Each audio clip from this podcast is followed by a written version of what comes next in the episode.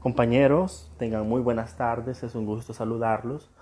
Estábamos hablando del tema igualdad en la ley, recuerdan, cuando existe un trato diferenciado, ya la ley no es igual para todos indiscriminadamente en todo momento, sino que hay ciertas excepciones donde se permiten algunos tratos diferenciados y dichos tratos diferenciados deberán estar justificados es decir, deberán considerarse legales y no discriminatorios.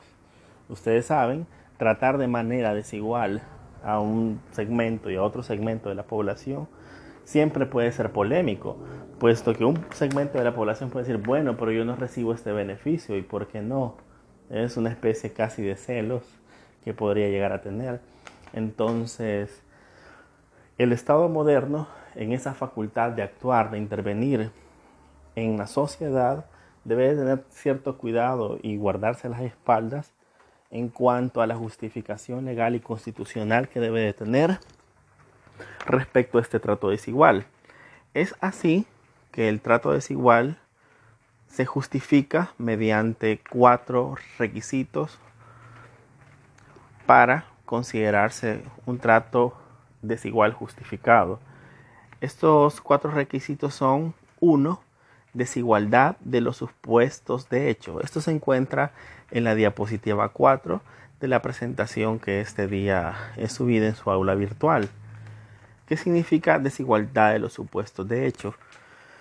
Obviamente para hacer un trato desigual, estas personas deben tener desigual condición, es decir, deben encontrarse en una situación diferenciada, la cual se deberá intervenir.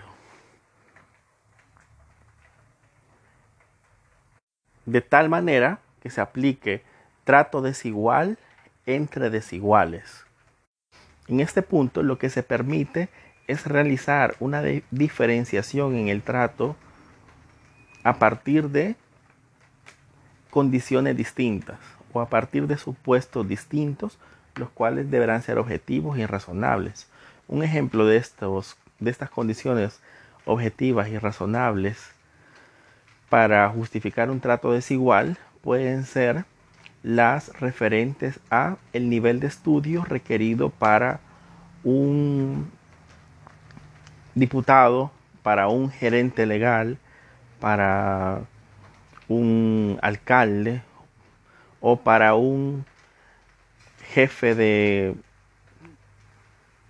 de la central hidroeléctrica para un jefe de la empresa estatal de agua, en la cual hay ciertos requisitos específicos en los que el titular o el potencial candidato a presidir tales instituciones debe contener una condición sin la cual no, es decir, una condición sine qua non, sin la cual no sería ad hoc, no sería adecuada la justificación de su plaza o de su trabajo. Por ejemplo, en ANDA es uno de los requisitos de preferencia que sea un ingeniero en ingeniero civil, un ingeniero hidráulico, en los cuales tienen conocimiento de la especialidad. Y la ley establece que deberá ser presidente de ANDA, por decir algo, un ingeniero eh, civil o, o eléctrico o hidráulico. Esa condición ya interpone una cierta desigualdad, un requisito. ¿Por qué? Porque no todos van a poder acceder. Es decir, el trato va a ser diferenciado. Básicamente solo va a evaluar como presidente de tal institución a un ingeniero en esas especialidades. Asimismo, CEL o CLESA, que dijera, bueno, está a concurso el presidente o el gerente de CLESA Occidente, pero tiene que ser ingeniero en electromecánica o en electricidad. Bueno, esa condición para decir, bueno, y todo lo demás, ¿por qué no competimos? ¿Que no acaso la ley administrativa es igual para todos? ¿No todos podríamos llegar ahí? Y dice el Estado, ah, no, no todos. Hay ciertas diferencias. Puedo aplicar un trato desigual a partir de que la especialidad que requiero para este empleo es un ingeniero eléctrico ojo, cosa que previo a esta incorporación de trato desigual justificado era difícil de, de establecer, puesto que toda la norma jurídica era para todos. Es decir, así incluso más difícil la elección en este tipo de casos, porque todos podían participar. No podía la ley, no podía el Estado aplicar la diferenciación del estudio. No podía decir, no, ni modo, tengo que evaluarlos a todos, aunque mi preferencia a nivel discursivo de letras para adentro va a ser un ingeniero. Pero a partir de la del avance social y este tipo de diferenciación, este, este ejemplo de los empleos no tiene mucho contenido social, pero nos ilustra bien el tipo de intervención, es decir, ya puede señalar ciertas desigualdades desde la ley. El segundo requisito para que el trato diferenciado esté justificado es la finalidad constitucionalmente legítima, es decir, además de que debe de haber desigualdad en los presupuestos que voy a tratar desigual, también debe de, haber una justificación constitucional para dicho trato desigual. La, los ejemplos que he puesto es las penas a menores infractores o menores de edad. Ustedes saben que los menores de edad son bueno, son tienen un, tratamiento especial en, la legislación. Y cuando no pueden ser representados por los padres, quien representa a los menores de edad es el Estado.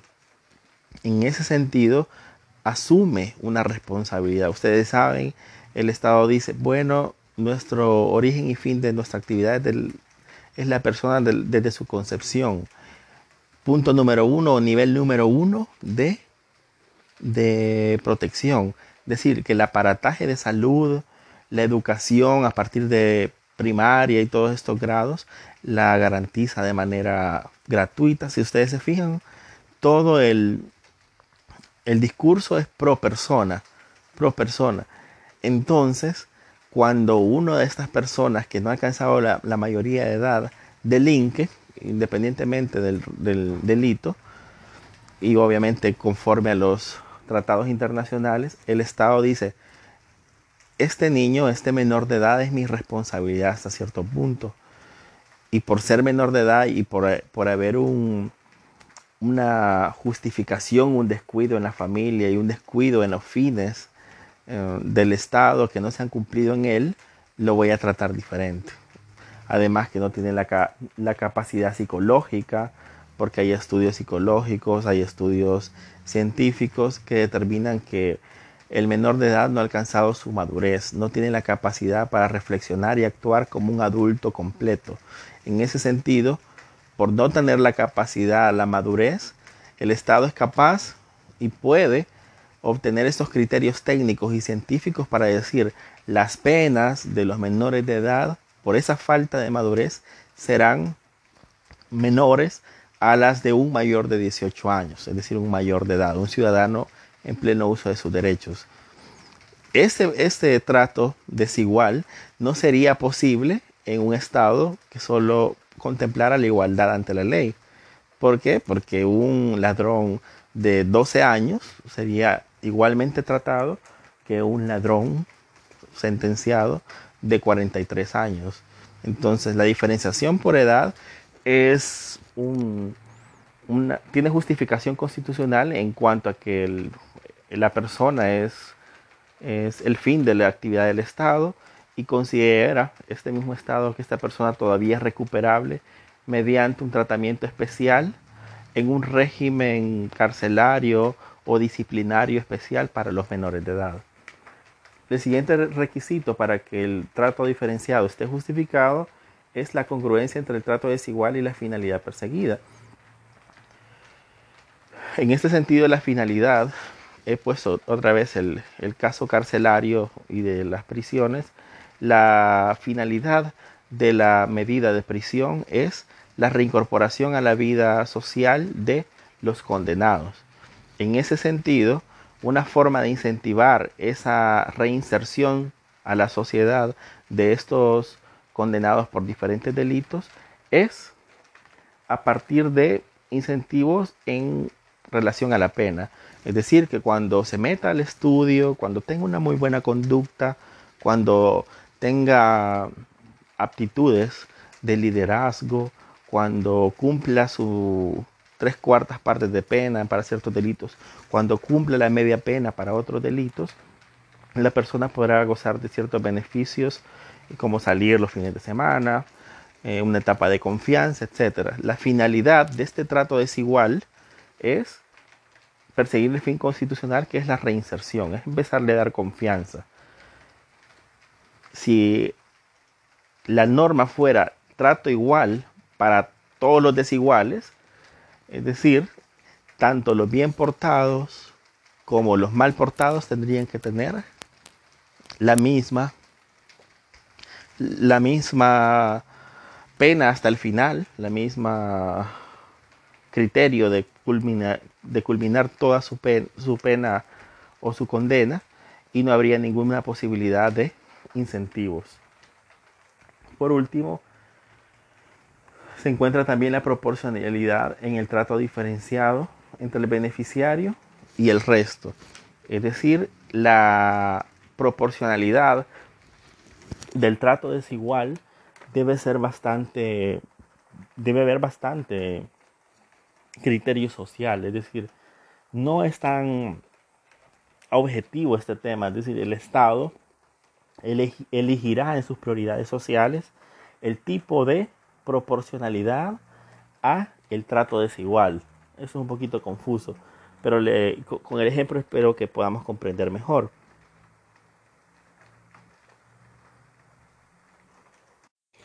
Vamos a poner dos ejemplos muy sencillos. Uno es siempre en el tema carcelario y de sanciones penales.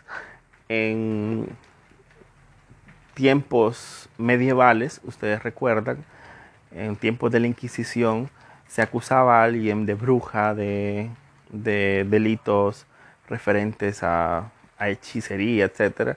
Y habían unas penas extremadamente crueles y de igual manera, al inicio del, Estado moderno, una de las cosas que pasaron en el reinado del terror, que ustedes habrán leído en el libro, es que por una sospecha de, traición a la revolución, lo que abundaba era la, guillotina.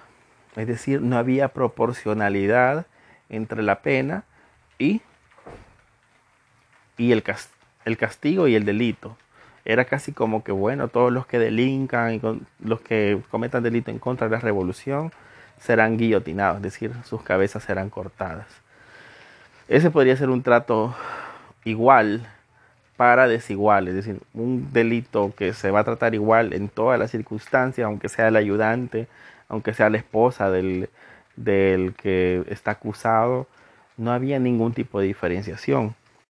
Con la diferenciación de las penas, con la proporcionalidad en respecto al delito grave, delitos menos graves y penas de, de 1 a 3 años a los menos graves, mayores de 3 años las penas carcelarias a partir de delitos graves.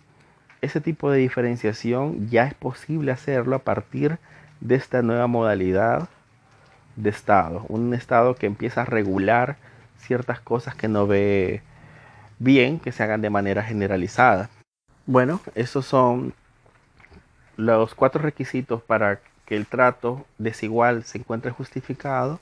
En este sentido, a inicios del siglo XX se podían introducir con estos ejemplos, que hay muchos más, esto es como un poquito más sencillo para entenderlo, pero este es como el examen de evaluación de cada trato desigual. Cuando era desproporcionado el el trato desigual, es decir, que el beneficio era demasiado exagerado para quien se intentaba emparejar o si la finalidad constitucional no existía o se iba por otro lado. En ese tipo de casos, el, el examen de justificación del trato desigual no era no era pasado y por ende era, existía posibilidad de tratarlo mediante algún tipo de correctivo, algún tipo de, de recurso. Así que esto, es una introducción del Estado avanzado, hablamos de inicios del siglo XX, mediante el trato desigual justificado o igualdad en la ley, también conocido, son varios nombres, como igualdad en la norma. Igualdad en la ley, igualdad es equivalente a igualdad en la norma, e igualdad en la ley es el segundo concepto que constituye la igualdad formal junto con la igualdad ante la ley, que fue el primero que vimos. Feliz tarde.